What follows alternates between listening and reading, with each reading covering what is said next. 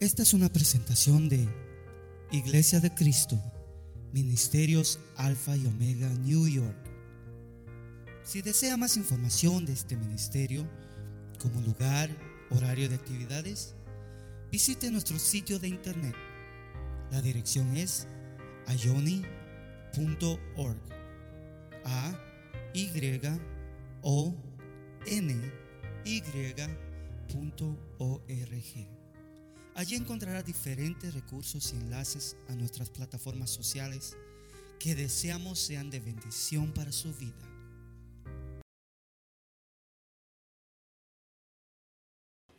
Amén. Así vamos a entrar a la palabra del Señor esta noche y quiero que por favor busque conmigo en Hebreos capítulo número 5. Queremos recordarle también, hermanos, que el próximo domingo no este domingo dentro de, bueno, pasado mañana, sino que el domingo 20 tenemos el picnic congregacional. Y eh, como le hemos eh, dicho en ocasiones anteriores, si usted tiene las posibilidades de poder traer eh, sillas o mesas que va a estar utilizando, pues va a ser de gran ayuda. ¿verdad? Tenemos unas sillas que siempre sacamos de aquí, pero la idea es de que no saquemos las sillas que están aquí en el templo. Entonces, si usted tiene y puede traerlas, va a ser de gran ayuda y de gran bendición eh, para esta actividad. Amén. Muy bien. Hebreos capítulo número 5. ¿Lo tenemos? Lea conmigo, leamos juntos del versículo 7 al versículo 9. Hebreos 5 del 7 al 9. Dice así, Cristo en los días de su carne, habiendo ofrecido oraciones y súplicas con gran clamor y lágrimas al que podía librarle de la muerte, fue oído a causa de su temor reverente. Y aunque era hijo, aprendió obediencia por lo que padeció. repita conmigo esto, aprendió obediencia por lo que padeció. Y luego dice, y habiendo sido hecho perfecto, vino a ser fuente de eterna salvación para todos los que le obedecen. Amén.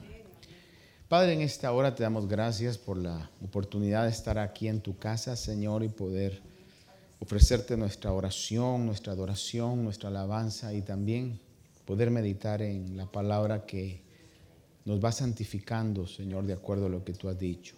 Te ruego que hables a cada uno de nosotros hoy, que nos recuerdes lo que hemos olvidado, nos enseñes lo que no sabemos y por ese proceso dirija nuestra vida a tu propósito. En el nombre de Jesús, amén, amén. Tome su asiento, por favor. Alguien dijo en una oportunidad y con mucha razón, lo importante no es cómo se comienza, sino cómo se termina. Lo importante no es iniciar bien, sino terminar. Y creo que todos hemos en algún momento tenido experiencias donde iniciamos con ánimo, con fuerza, eh, con la emoción y todo lo que involucra cualquier empresa que querramos tomar, pero con el tiempo como que eso va decayendo y al final como que terminamos, si es que terminamos, no de la misma manera. Entonces lo importante no es arrancar bien, sino poder terminar lo que hemos iniciado. Si usted ha estado asistiendo a los discipulados, comenzamos y nuestra intención es durante estos tres próximos martes, hablar un poco acerca de temas que involucran a la familia, especialmente los valores de padres a hijos, de hijos a padres, poder ver cuáles son los valores cristianos. Y creo que los maestros han de haber expuesto y usted comprendió y aprendió que eh, no todos los valores se pueden identificar con dinero o con bienes materiales, sino que hay valores espirituales que diría yo son más valiosos que esos valores materiales. Nuestra intención es poder hablar sobre estas importantes o estos importantes aspectos de la familia, porque ahí es donde usted pasa más tiempo en las relaciones familiares. Y como cristianos lo que nos debe de interesar es que yo esté desempeñando la labor que me ha tocado desempeñar de acuerdo a como Dios quiere que lo haga. Si es hijo, que sea un buen hijo. Si es abuelo, que sea un buen abuelo. Si es esposo, que sea un buen esposo. Si es esposa, que sea una buena esposa. Si es padre, que sea un buen padre. Si es madre, que sea una buena madre. Y si es hermano, sea un buen hermano. Esa es nuestra intención y no solamente nuestra intención, sino es lo que claramente vemos como algo importante en la palabra de Dios. Entonces, mi intención esta noche es poder hablar un poco acerca de los roles matrimoniales de acuerdo a la escritura. Cuando digo roles, estoy hablando de cuál es la función tanto del esposo como de la esposa de acuerdo a lo que la palabra de Dios dice no de acuerdo a lo que cada uno de nosotros pensemos o tengamos la idea que así debe ser, o tengamos el concepto que nos han dicho en la sociedad que nos educó, o quizás la familia que nos puso esos conceptos, sino podamos enfrentarnos como cristianos que aceptan que la Biblia es la palabra de Dios, a que lo que Dios dice va a ser lo mejor para nosotros. No sé cuántos dicen amén a eso. Como Dios mira las cosas y el Dios que todo lo sabe y todo lo conoce, sabe que es lo mejor para cada uno de nosotros. Entonces, cuando le leía y leíamos juntos en Hebreos capítulo 5, podemos ver que el texto nos habla de que el Señor Jesús dice que tuvo que aprender a obedecer. Y luego el texto mismo nos dice que aprendió a obedecer por lo que padeció. Obviamente nosotros sabemos los tremendos sufrimientos que Jesús tuvo durante su ministerio, rechazo, burla, difamación, persecución, y aún en el momento cúspide de llegar a la cruz, el terrible, inimaginable sufrimiento que tuvo en la cruz algo que es una muerte de las peores que durante la historia han quedado registradas. La muerte de crucifixión es una de las muertes, si no la muerte más tortuosa que alguien puede experimentar. Y Jesús lo experimentó, pero ese no fue solamente el único sufrimiento. La Biblia dice en Isaías 53 que fue varón de dolores experimentado en aflicción. En otras palabras, toda su vida él padeció rechazo, burla, todo lo que yo le comentaba anteriormente. Ah, pero dice que aprendió a obedecer.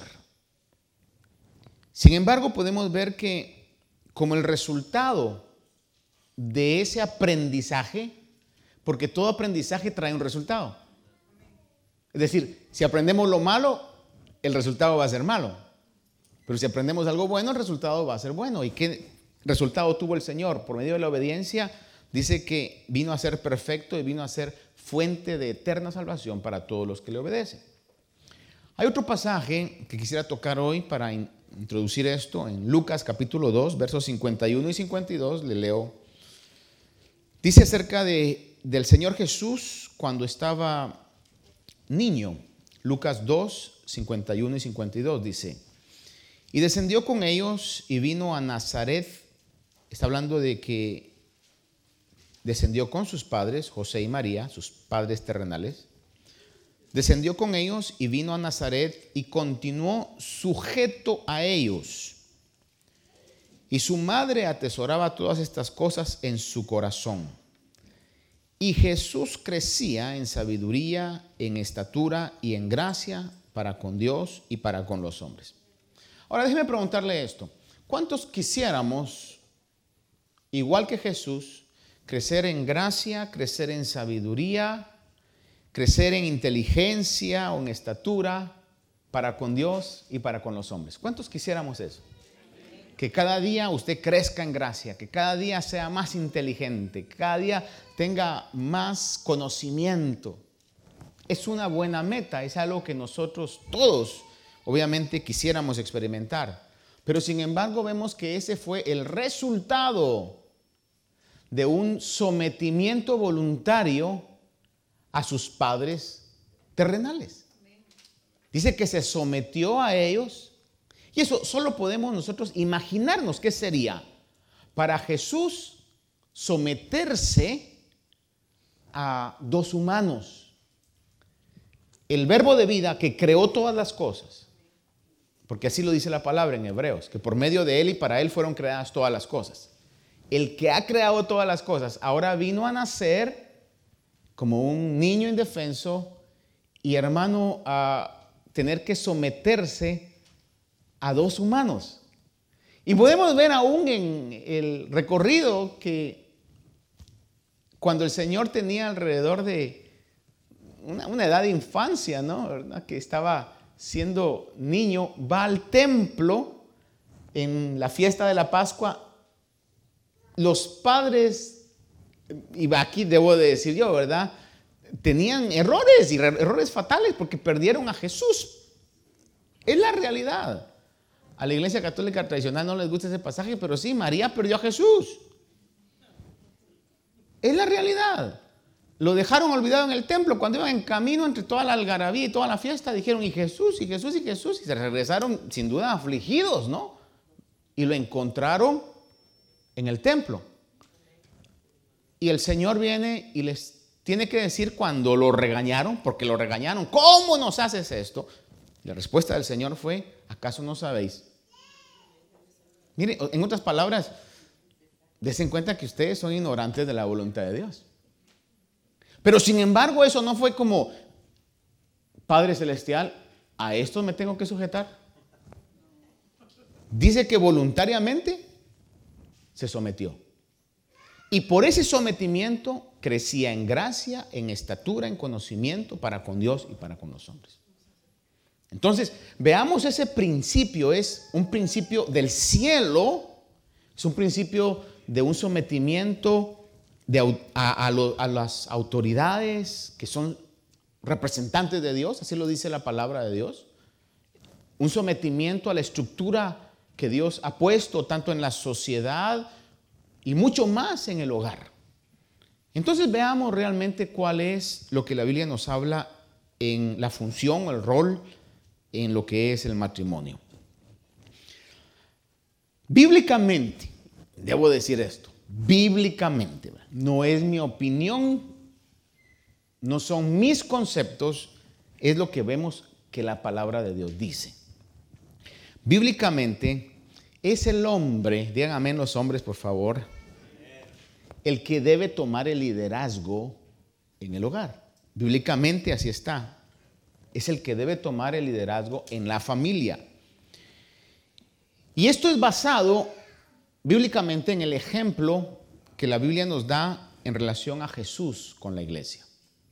Hemos hablado en ocasiones anteriores que la Biblia claramente dice que la cabeza del cuerpo que es la iglesia es Cristo. Efesios 5, 25 al 29 es necesario que leamos este pasaje y vamos a estar viendo algunos versículos de este capítulo 5 de Efesios. Efesios 5, 25 al 29.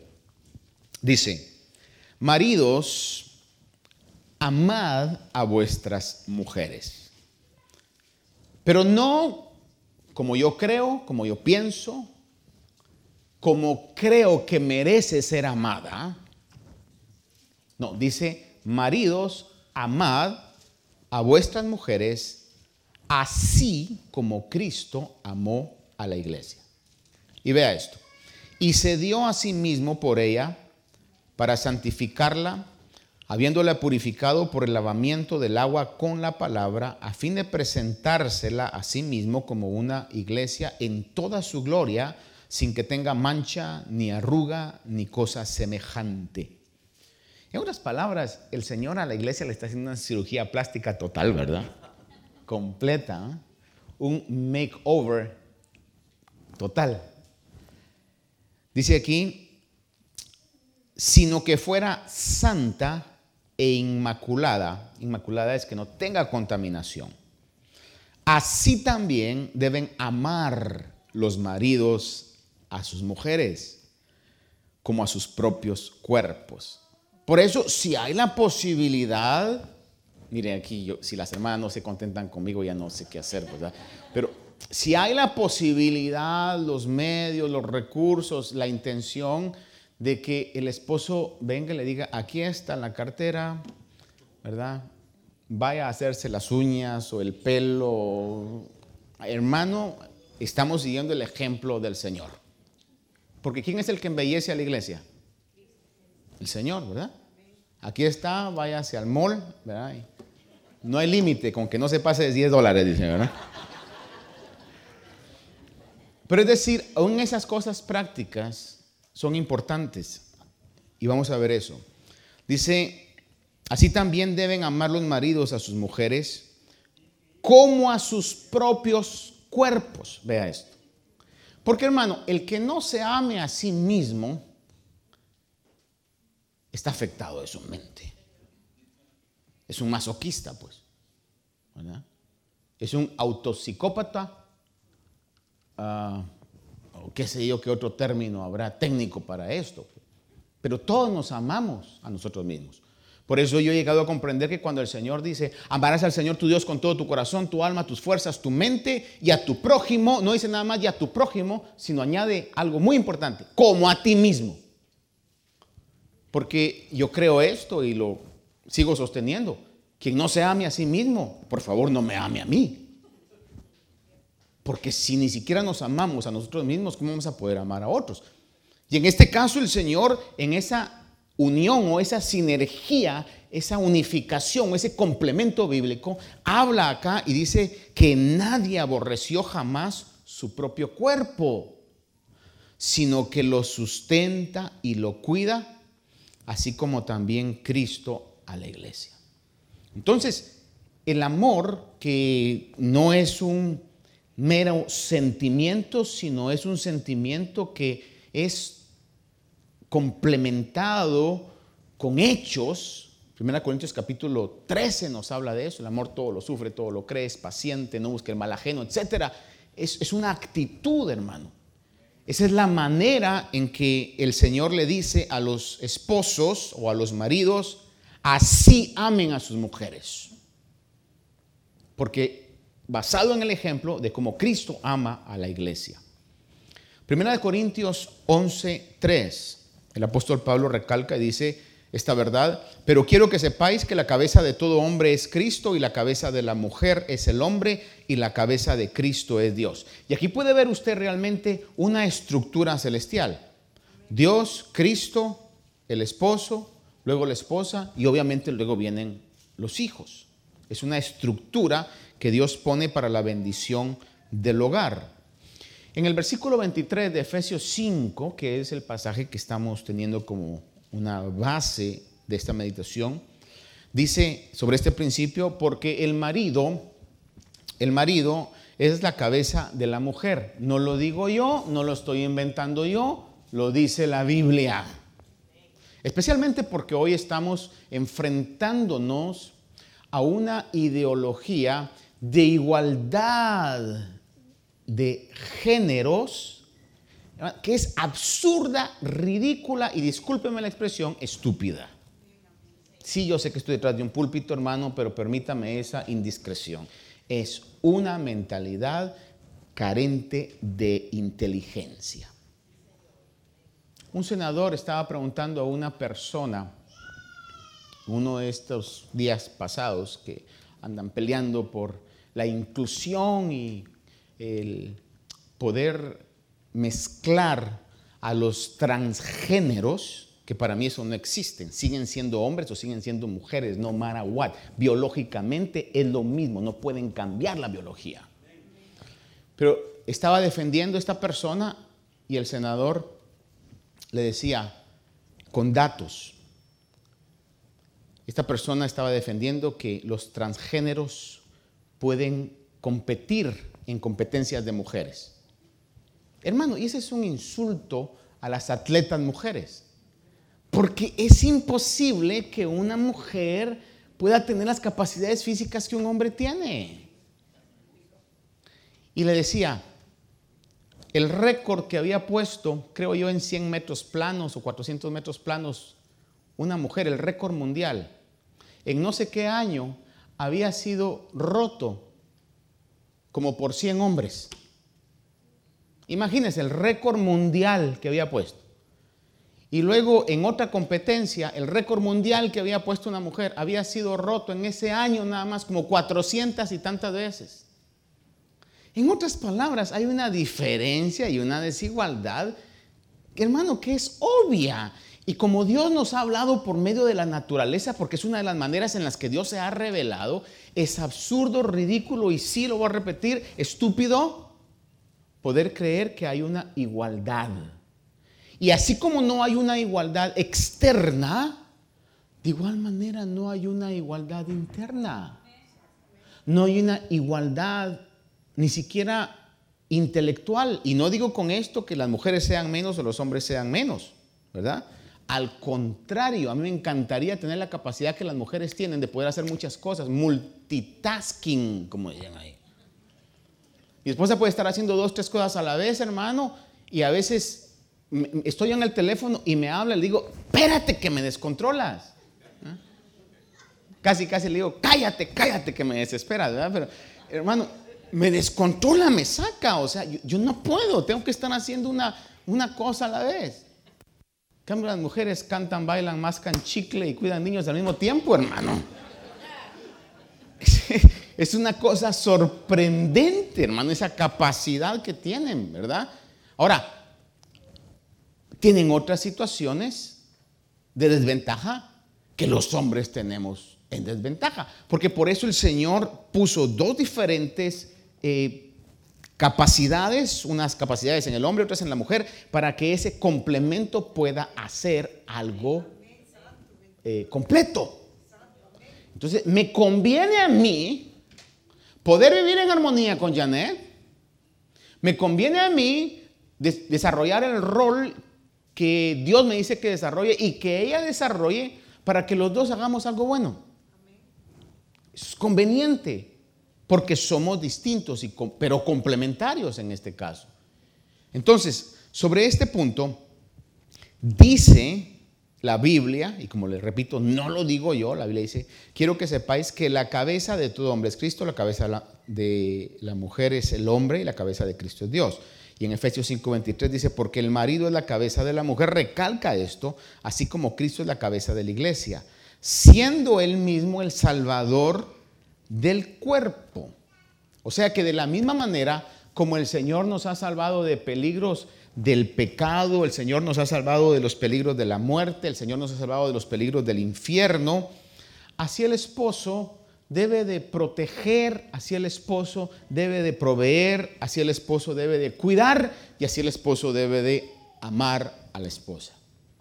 ¿Cuántos decimos amén a eso? Hasta ahí estamos, todavía en paz. Nos conviene, a mí me conviene muchísimo poder desarrollar bien mi rol para que pueda crecer, o en este caso, mi hogar pueda crecer en gracia, sabiduría, para que podamos crecer en bendición y podamos ser de bendición. Porque es el resultado de poder someterse a la autoridad máxima que hoy es la palabra de Dios. Si yo acepto eso, y cuando se habla de obediencia, hermano, obedecer no es fácil. Yo sé que aquí hay padres, y yo le pregunto, cuando sus hijos estaban pequeños, espero que ya de grande no sea así, pero cuando estaban pequeños, cuando comenzaron a caminar y ya lograron esa bendita independencia de poder trasladarse de un lugar a otro sin la ayuda de un adulto, la mayoría de veces salía de su boca, padres, la palabra sí o la palabra no. Si ponemos la palabra sí aquí y la palabra no, ¿qué era lo que más le decía a su niño chiquito? ¿Va a tocar? No, no se toca. No, no se come. No, no se muerde. No se comparte, ¿verdad? O sí se comparte en este como, como lo vaya a hacer, ¿verdad? No, no se hace berrinche. No, no se llora. No, no se tira. ¿Y usted cree que, porque si se, no le digo que si se acuerda, porque algunos de nosotros hacemos un viaje mental así y nos mareamos ya, hermano. Pero así nos tocó aprender obediencia. Y en algún momento no solo fueron palabras, sino que en algún momento fueron también, usted sabe, ¿verdad? Otro día hablaba de esto y la hermana Ana me mandaba una que yo, yo no le creo, no sé por qué no le creo si tan bueno que es Darwin, pero decía que el que más sufrió palo fue Darwin, ¿verdad? pero necesitaba, como lo vemos tan obediente ahora, entonces digo, funcionaron los trancazos, ¿verdad? pero a veces necesitamos eso para aprender obediencia. Por eso le voy a decir un paréntesis aquí. La disciplina cristiana, la disciplina en la iglesia es necesaria para la limpieza de la iglesia. Tenemos que creer, aceptar y practicar la disciplina cristiana.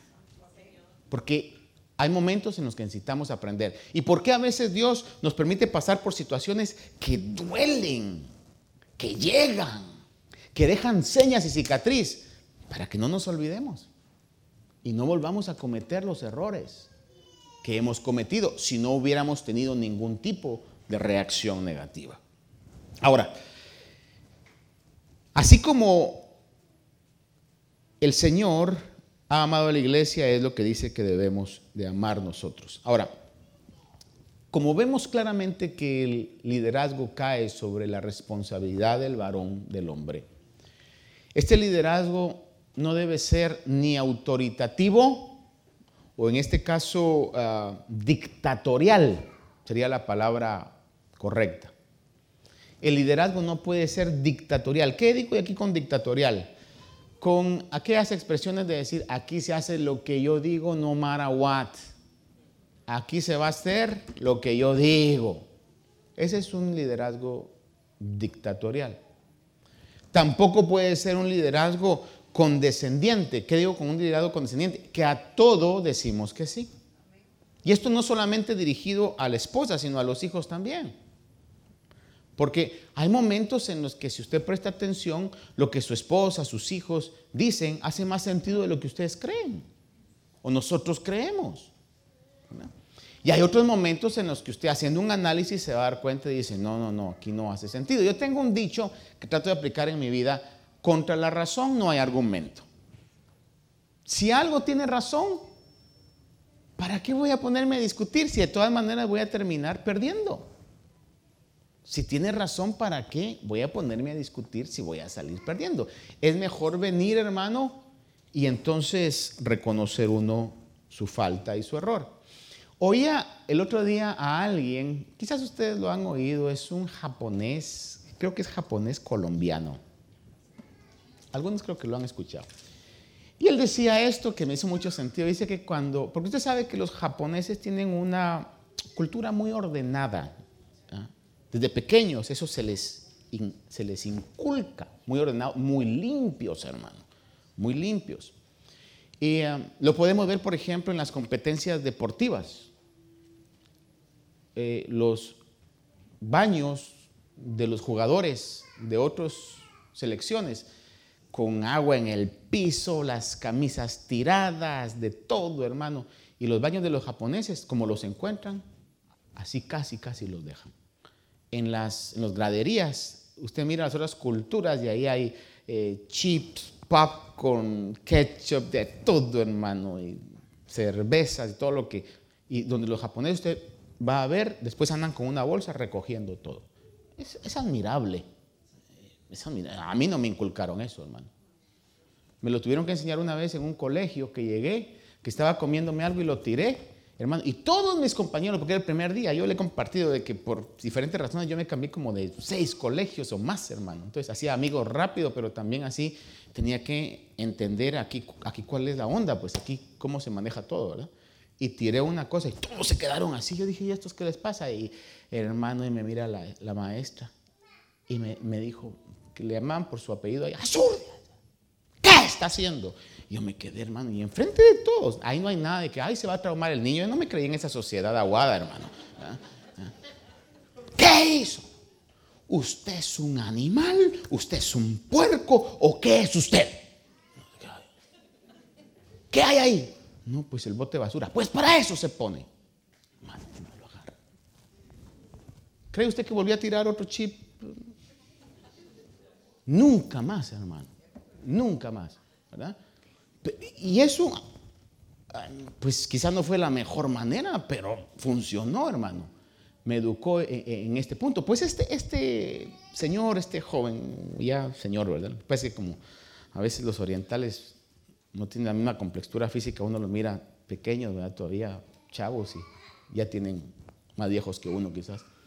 Decía que cuando en Japón alguien eh, llega tarde, llega tarde, entonces dice que llega y no, no viene a decir, ah, ay, es que eh, había tráfico o, se me enfermó un niño, lo que usualmente nosotros hacemos, ¿no?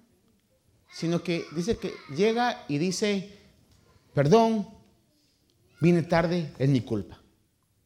Y, dice, y la persona viene y le dice, ¿sabes qué? Entiendo, nos puede pasar a todos en alguna oportunidad. Pero si alguien llega y dice, ay, vine tarde porque había demasiado tráfico y alguien se le descompuso ahí, entonces dice que el, jefe viene y le dice, hey, ven, ven, llama a otro hermano japonés y le dice, cuéntale qué pasó. Y entonces comienza a decir otra vez la historia y cuando le ha dicho la historia, llama a otro y le dice, cuéntale qué pasó. Y, y se hace todo el grupo, pues llega, ¿verdad? Y comienza a oír la historia y aquel se siente cada vez más apenado. Hasta que reconoce y dice, no, sí, vine tarde porque fue mi culpa. Y todos vienen y dicen, ah, se va. Ese tipo de cultura tiene que haber tenido algún tipo de educación para que tengan esos resultados, esas consecuencias. Porque el obedecer no es fácil, hermano. Nuestra naturaleza se revela ante la obediencia. Ahora,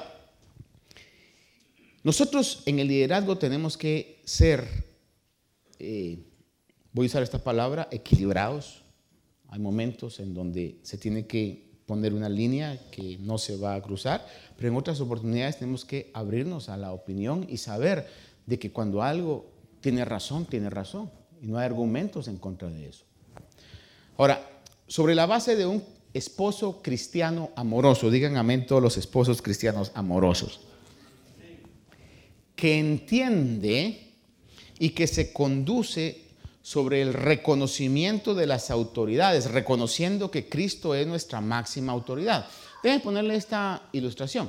Eh, si yo quiero tener una, un reconocimiento de la autoridad, ya sea en el trabajo, en la iglesia, en el hogar, en este caso que estamos hablando, pero cuando me encuentro ante una autoridad, voy a hablar de un policía o algo, yo me revelo a esa autoridad, estoy hablando algo que no estoy haciendo.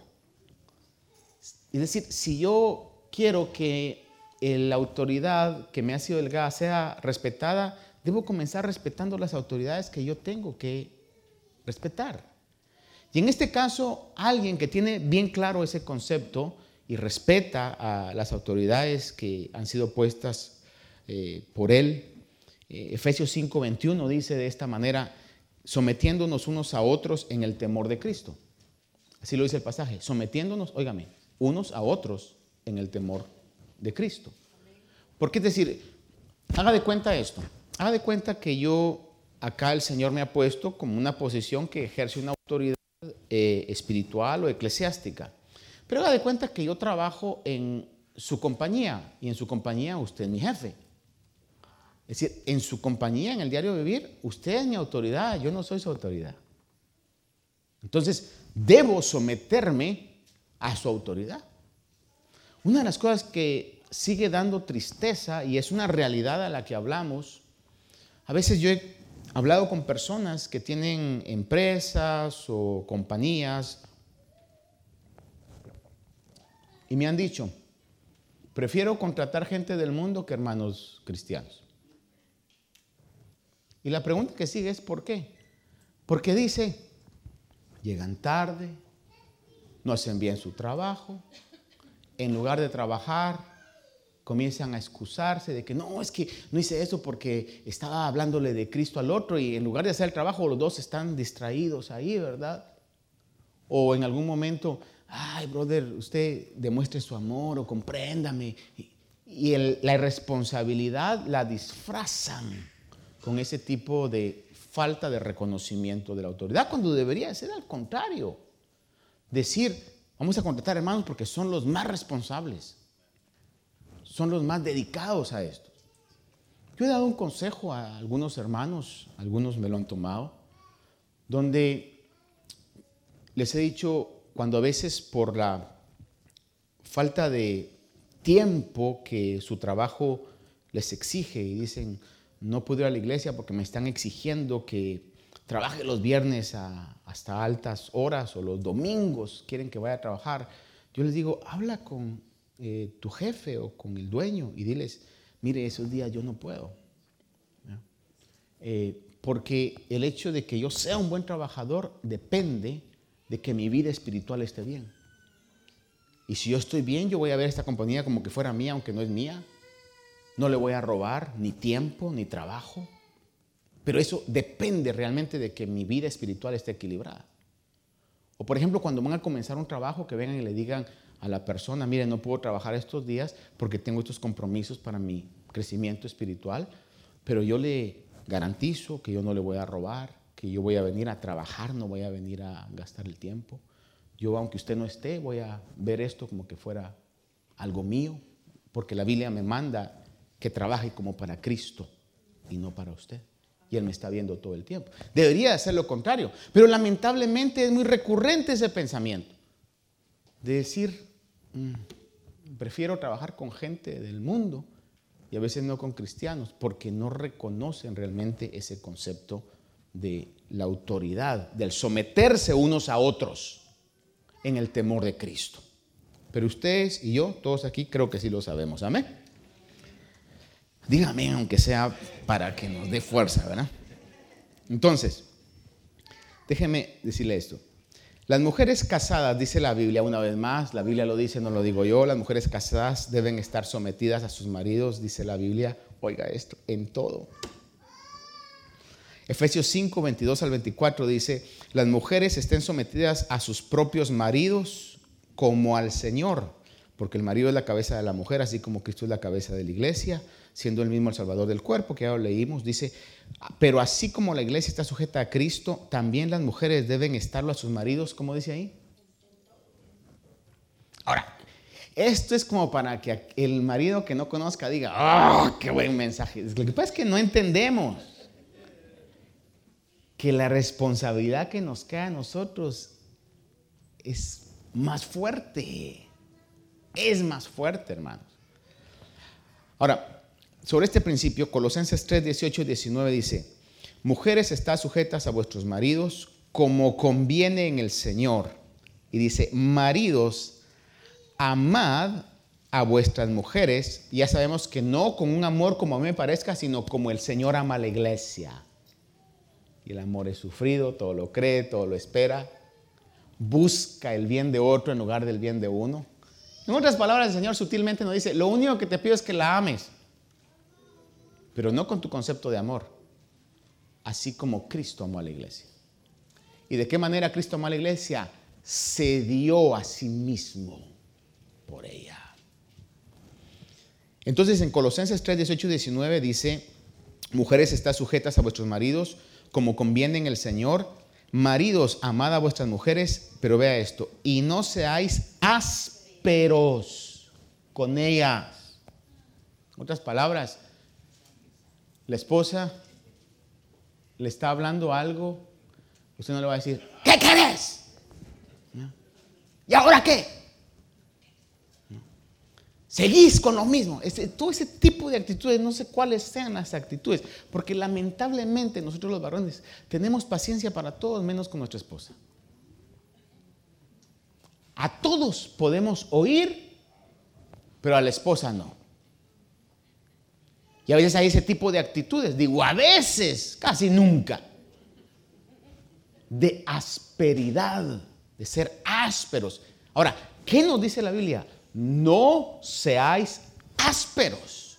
Cuando le van a salir ese deseo de asperidad, dígale, tranquila bestia, que de aquí no sale una palabra. ¿Sí? Aquí sale una palabra de amor, de, decir, ay, extraño siempre que no me hablas, oír continuamente el tono suave de tu voz, mi amor.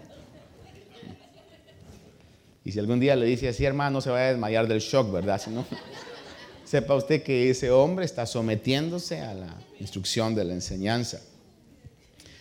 Entonces dice, no seáis ásperos con ellas. ¿Todavía decimos amén, varones? Sí. Y quizás eso trae conciencia y espero que traiga conciencia a todos nosotros. Ahora, déjeme decirle algo porque voy a continuar estos tres viernes hablando sobre el matrimonio y no va a decir usted, ay, el pastor ha tenido un matrimonio perfecto. No, híjole. Yo quizás soy el peor aquí. Pero como no le estoy hablando de mi opinión, sino nos estamos hablando todos qué es lo que la Biblia dice. Para que no hayamos comenzado bien.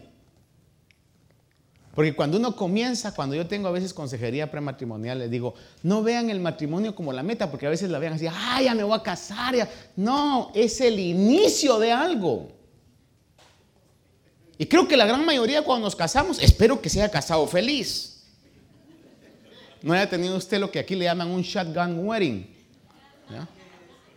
Que o te casas o te casas, porque a veces, aún ahora que hay tanto, eh, tan famosas se han hecho las redes sociales, ¿verdad? se miran a veces unos matrimonios donde están los dos así, hermano. Casándolos, o sea, es obvio, no se quieren, pero a fuerza se tienen que casar, ¿no? Pero suponiendo que usted se casó feliz, hermano, el punto no es de comenzar bien. Lo quiero ver en tres años o dos años. Cuando comienza a ver que no es lo mismo verla venir que vivir con ella. Y viceversa, ¿no? Y viceversa, no es lo mismo, hermano. En ese caso, en ese caso es donde no es solamente en comenzar bien, sino poder terminar. Entonces, no hay ningún matrimonio perfecto. Y aquí le voy a decir yo, yo no tengo un carácter perfecto y he llegado a comprenderlo y estoy real en eso. Pero sí puedo tener una relación que se complemente en lo más cercano a la perfección. Dos imperfectos con una perfecta comunión. ¿Sí me explico? Dos imperfectos con una perfecta comunión. Y aquí debo decirle algo que posiblemente va a ser la conclusión cuando tengamos que queremos tener un servicio también orientado familiarmente. Uh, hermano, uno de los grandes abismos en las relaciones matrimoniales es la falta de comunicación. Y sigue siendo eso, la falta de comunicación. Pero cuando uno va comprendiendo todo esto, eh, va tratando de corregir en el camino, para no solamente comenzar bien, sino llegar a la meta y terminar bien. Entonces, estos pasajes nos hablan de esta realidad de la perspectiva bíblica. Primera de Pedro 3.7 dice, y vosotros maridos, Primera de Pedro 3.7, y vosotros maridos, Igualmente, convivid de manera comprensiva, dice ahí, con vuestras mujeres, como un vaso más frágil. Eso es lo que Dios ha dicho en su palabra. No hay igualdad de géneros, es la mentira más tonta que puede haber. Dice, convivid de una manera comprensiva con vuestras mujeres como un vaso más frágil, puesto que es mujer, dándole honor como a coheredera de la gracia de la vida. Y esta gracia de la vida o este favor de la vida es esa relación del matrimonio. Porque dice la Biblia también, el que halló esposa, halló el bien y recibió el favor o la benevolencia del Señor. No el que halló mujer, porque muchos pueden haber tenido muchas mujeres, el que halló esposa, una persona que lo quiera a uno por lo que uno es, que lo quiera a uno eh, de una manera real. Si usted encuentra en su vida a alguien que lo quiere de una manera verdadera y real, siéntase dichoso. Esa es la gracia de la vida. Mi esposa me decía hoy, te quiero y te aprovechas de eso, me dice, porque lo sabes. Pero eso, hermano, mire, yo soy una persona poco expresiva, quizá usted me dirá, ah, no, ya me di cuenta, pastor, ¿verdad? Pero, pero es decir, ese tipo de expresión es algo que satisface, hermano, llega y ministra, ¿verdad? Les debo decir algo y le voy a preguntar, mujeres, ¿les gusta que les digan que sus maridos, sus maridos por supuesto, ¿verdad? ¿Les gustan a ustedes que le digan, te quiero? A ver, levanten la mano a las que, si no le gusta, pues ya que, ¿verdad? Ahora la pregunta es si no levanten la mano los hombres. ¿Cuántas veces se lo dice al día? No, pastor, es que yo me la paso trabajando todo el día. Ah, pero anda en el Facebook, en el Instagram con la familia enviando textos. Envíele a lo menos dos veces un texto ahí. Te quiero. Just to tell you that I love you.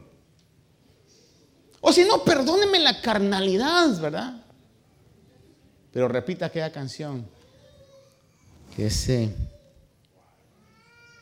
Have I ever tell you that I love you? Hermano, eso va solidificando realmente una relación, va creando esos vínculos. Ahora, ah, dice aquí que convivamos de una manera comprensiva porque las mujeres no piensan igual que los hombres. Y gracias a Dios por eso. Si no, el mundo sería un mundo gris, macabro y violento. Hermano, pobres hijos que solo tuvieran la influencia del padre, hermano. Más si son como el pastor, insensibles, poco expresivos. Pero la naturaleza de la mujer, eh, unas más, otras menos, pero existe eso, esa ternura, ese, ese, ese, eso que Dios ha puesto. No somos iguales, hermanos, y debemos de comprender, aún las necesidades son distintas comprensiva. Pongámoslo en un punto práctico, porque no quiero a fuerza terminar si voy a seguir en esto, pues. Pero, por ejemplo, ah, haga de cuenta de que, lo voy a poner en dos aspectos. ¿A cuántos hombres aquí se, es un regocijo ir al mall con la esposa? Pero si, solo Edwin o levantado la mano allá abajo. Porque Diana le dijo, you better say yes, yo hoy cuando le Pero haga de cuenta, que es, pero la gran mayoría, a ver, levantemos la mano, ¿para cuánto tenemos que esforzarnos? Esforzarnos, no estoy diciendo que sea tortuoso, pero esforzarnos. Levantar bien la mano, porque... pero es comprender, ¿no? Eso es comprender. Y algún día, algún día llévese a la Home Depot. Y le diga, solamente para que sientas lo que yo paso. Porque las mujeres, a ver cuántas les gusta ir a Home Depot a ver herramientas y todo. Hay unas que sí, mire, pues. ¿eh? ¿eh? Pero, pero quizás me equivoqué, o será porque es tienda, ¿verdad? No sé, pero. tienda, tienda. Pero el punto es este. le voy a poner algo más. Tiene un tiempo de poder sentarse a ver una película. ¿Qué clase de película a los hombres nos gusta? Braveheart, 300, Fast and Furious, Gladiator. O sea, nos pone a ver eso y somos felices, hermano. Aunque ya la hayamos visto un montón de veces, si yo tengo tiempo y veo que en la tele están pasando 300, la vuelvo a ver. y ya sé de qué pasa, pero la vuelvo a ver. Pero haga de cuenta que es un tiempo para los dos. ¿Usted cree que a su esposa le gusta ver 300? Hermano, si hasta se tapan los ojos, hermano, cuando están... Ya pasó, ya pasó esa escena, ya pasó. Y son las que uno más disfruta, pero las mujeres no. Su sensibilidad percibe eso, hermano, y lo rechaza automáticamente. ¿Qué les gusta a ellos? Comedia romántica. Ahí, hermano, se les cae la baba. Están idas, hermano. Comprensivo. Es eso. Te sienta. Ah. Ay, dijo que sí, sí, dijo que sí. Dios mío, ayuda mi Padre Santo, por favor. Pero al final le va a dar un abrazo, le va a dar un beso. O quizás hasta se ponga la noche más romántica, no sé. Comprensiva con sus esposas. Es una realidad que tenemos que cambiar nosotros la mentalidad. Porque así es. Hermano amado, dice, como un vaso más frágil, pero dice, dándole honra como coheredera de la gracia. Y sobre este punto de darle honra, implica bastantes aspectos. Implica muchos aspectos. Por ejemplo, le voy a terminar con este aspecto nada más y luego sigo. Si usted vuelve a venir el otro viernes, ojalá que sí pueda, quiera venir. Pero le voy a decir esto. Una de las peores cosas que nosotros podemos hacer, lo voy a poner desde el punto de vista de hombre, es hablar en público de los errores de nuestra esposa. Conocí a una persona tiempo atrás, tiempo atrás, que estaban, el grupo ahí comenzaba a decir, es que mi esposa es así, así, así, así, así. Comenzaba a hablar eh, en público de las situaciones malas de su esposa. Y yo, decía, ¿cómo puede ser así? ¿Acaso no, no se da cuenta del tremendo daño? Porque cuando estaba así, ya todos los demás mirábamos a la esposa diferente, hermano. Ahí viene esta bruja. Pero ¿quién había tenido la culpa de eso? ¿Sí me explico? O al contrario, o al contrario, esposas, mire, dígale a Dios lo desventurado, lo incomprensible, lo feo que es su esposo. Enciérrese usted y dígale, Señora. Y si Dios le responde, le va a decir, te falta todavía. Pero no lo diga a otras personas. Porque entonces, obviamente, está usted respetando, a menos que sea una situación, y esto lo debo decir, en una consejería, en una administración, algo, ¿verdad? Para poder sanar el alma o poder comprender. ¿Y a quién se lo dice? Que sea una persona que tenga la autoridad delegada por Dios espiritualmente y que sea discreto. Cuando digo discreto es que no esté comentando, porque si algo es dañino en la vida es el chisme. Y si somos chismosos, tenga en cuenta que eso se va a manifestar en una consecuencia en las áreas de su vida. Si lo somos, tenemos que erradicar eso de nuestra vida para agradar a Dios, que la gracia y el favor de Dios se manifieste en nuestra vida. Padre Santo, te agradezco, Señor, porque Tú ves de una perspectiva diferente lo que nosotros vemos. Y sabes, Señor, y has dejado leyes, estatutos y preceptos, Dios mío, que nos conviene a nosotros aprender, seguir y obedecer, amado Dios. Reconozco que no es fácil, reconozco, Señor, que nos revelamos ante lo establecido por ti. Reconozco, Dios mío, que nuestra naturaleza es hostil, Señor, y se revela ante tus leyes, tus mandamientos. Pero te ruego hoy que nos des la humildad suficiente, la comprensión, la sabiduría para reconocer, Señor, que tú ves de la manera mejor como nosotros lo vemos. Tú has establecido tus leyes y tu palabra dice que tu ley es perfecta, Señor. El salmista habla y dice, la ley del Señor es perfecta, que restaura el alma. Nuestras almas, Señor, necesitan restauración. Nuestras almas necesitan corrección. Nuestras almas necesitan sanidad, Señor. Gracias porque tu ley, Señor, perfecta, restaura nuestra alma. Permite que haya una actitud de poder recibirla, Señor, con la humildad que necesitamos. Y ante todo, Dios mío, ayúdanos a través de tu Santo Espíritu a poner en práctica tu palabra. Esperamos que esta meditación haya bendecido su vida. Si desea más información de este ministerio, como lugar, horario de actividades, visite nuestro sitio de internet. La dirección es ayoni.org. A Y O N.